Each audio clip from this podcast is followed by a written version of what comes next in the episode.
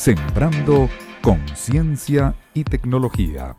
El cultivo de la yuca no se escapa al ataque de plagas y enfermedades, las cuales son estudiadas, investigadas y monitoreadas desde diferentes centros de ciencia y tecnología.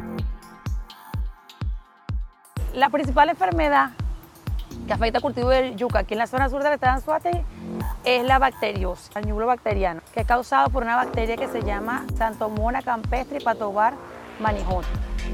Esta enfermedad se caracteriza porque inicialmente los síntomas son como unas manchas de color oscuro, de aspecto asectoso y de forma angular. Cuando a medida que avanza la enfermedad, eh, va abarcando más los foliolos de la hoja, se unen todas las manchas y, y necrosan todas las hojas.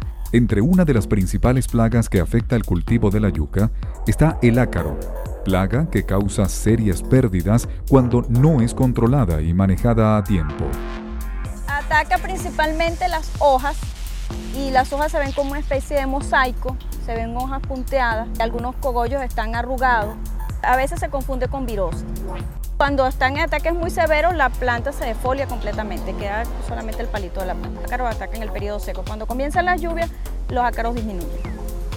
La otra plaga muy importante acá en la zona que se han hecho estudios es el gusano cachudo de la yuca. Ataca principalmente las hojas, es un gusano de color verde que presenta algunas rayas amarillas. Ellos eh, defolian la planta hasta dejarla completamente lo que es nada más el tallo de la planta.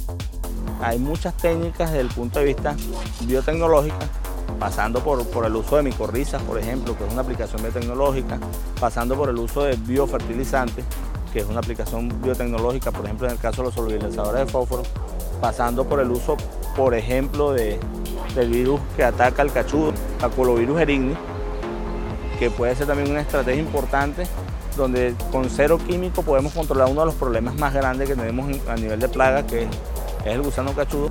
Los nuevos modelos de siembra son necesarios para evitar el impacto que producen los agroquímicos. Por tal razón, el estudio y aplicación de estas tecnologías son imprescindibles para una agricultura sustentable y necesaria. Sembrando conciencia y tecnología.